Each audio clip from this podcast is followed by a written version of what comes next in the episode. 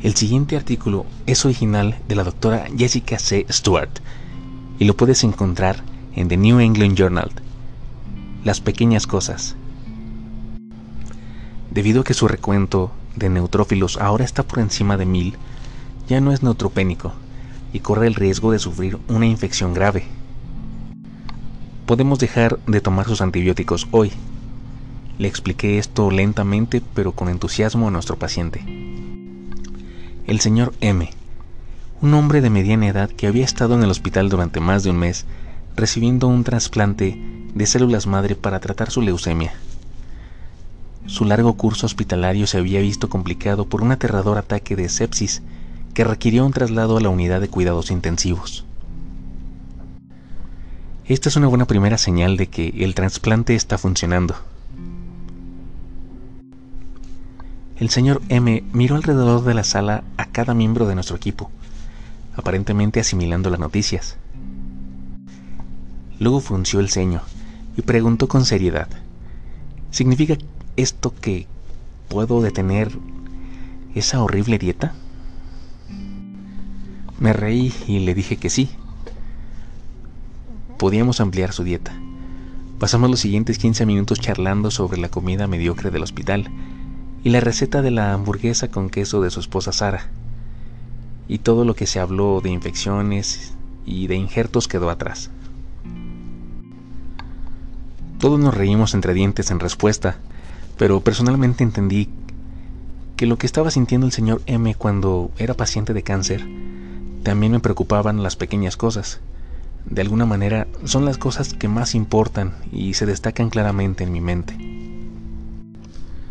Mi primer recuerdo de cáncer es que me contaron sobre mi diagnóstico de linfoma. Yo era un adolescente, por lo que mis padres y el oncólogo juntos presentaron mi diagnóstico, pronóstico y plan de tratamiento de dos años. Me dijeron que mi enfermedad era potencialmente mortal, pero tratable a través de una letanía de quimioterapias. Recuerdo estar sentada en una silla de felpa en el consultorio del médico escuchándola revelar este diagnóstico que alteraría la vida. En respuesta, hice solo una pregunta. ¿Perdería mi cabello?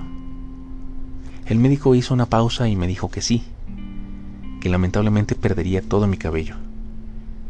Ese fue el momento en que todo empezó a registrarse. Parte del régimen de medicamentos que comencé era con una pastilla que constituía mi cuidado bucal. Parecía una tableta de Tums y estaba destinada a dejar que se disolviera en mi boca todas las noches para reducir mi riesgo de infección por bacterias orales. Odiaba esa tableta. Sabía a gis y provocó mi reflejo de náuseas todo el tiempo que estuvo en mi boca. Sabía que era importante, pero eso no cambiaba mi pavor diario por la hora que pasaría tratando de no vomitar. Después de varias semanas, tuve que decirle a mi oncólogo que ya no podía tolerar el medicamento.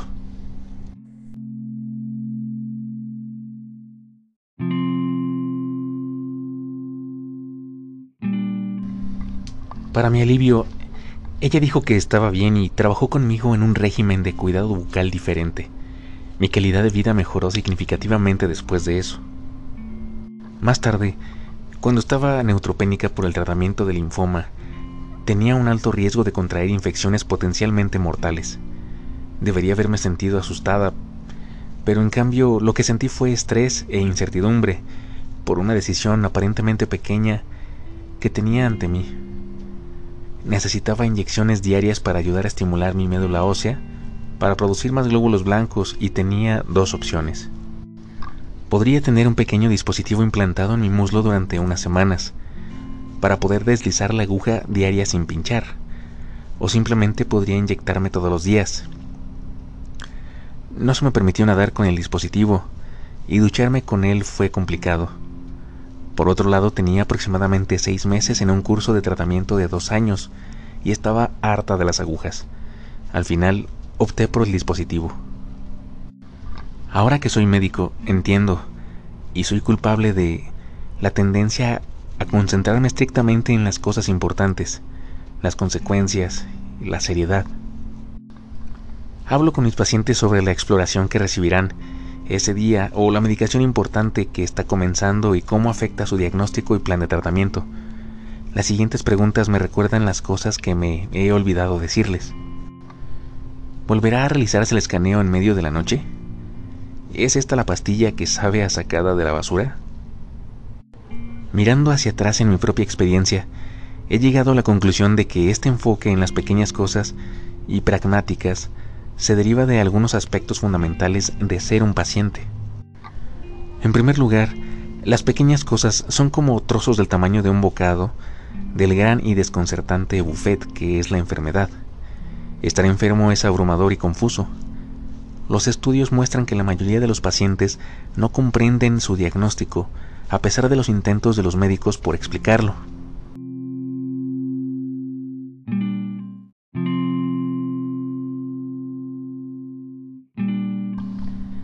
Recuerdo que cuando me diagnosticaron cáncer por primera vez, me sentí perpleja acerca de lo importante que sería mi enfermedad. Fue solo cuando pregunté y me dijeron que perdería hasta un año de la escuela que me di cuenta de lo graves que eran las cosas. Las cosas pequeñas ayudan a comprender las grandes cosas. En segundo lugar, creo que comprender cómo se ven los detalles proporciona un elemento de control para los pacientes en un mundo que está en gran parte fuera de su control. Para mí, fue útil saber que una punción lumbar significaba no comer por la mañana.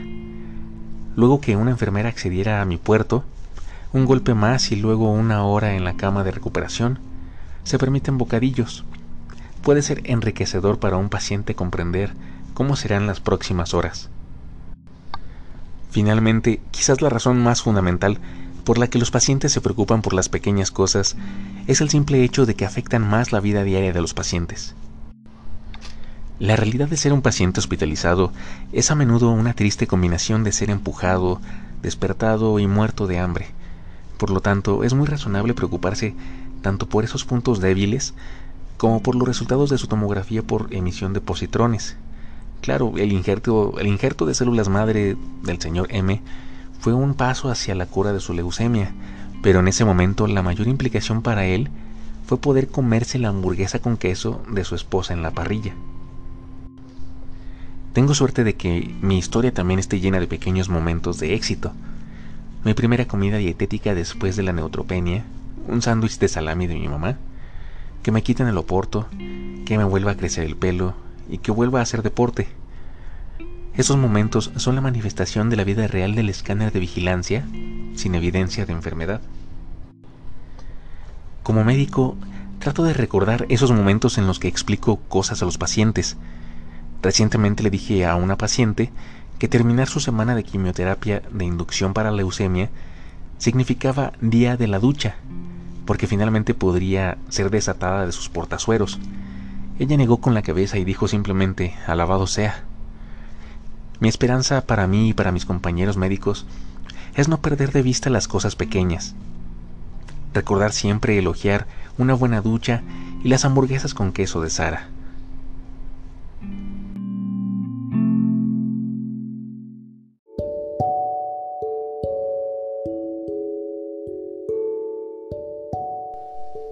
Si te gusta el contenido de estos episodios, por favor suscríbete Busca el podcast de Materia Gris con Horacio Ponce y juntos aprendamos cosas nuevas.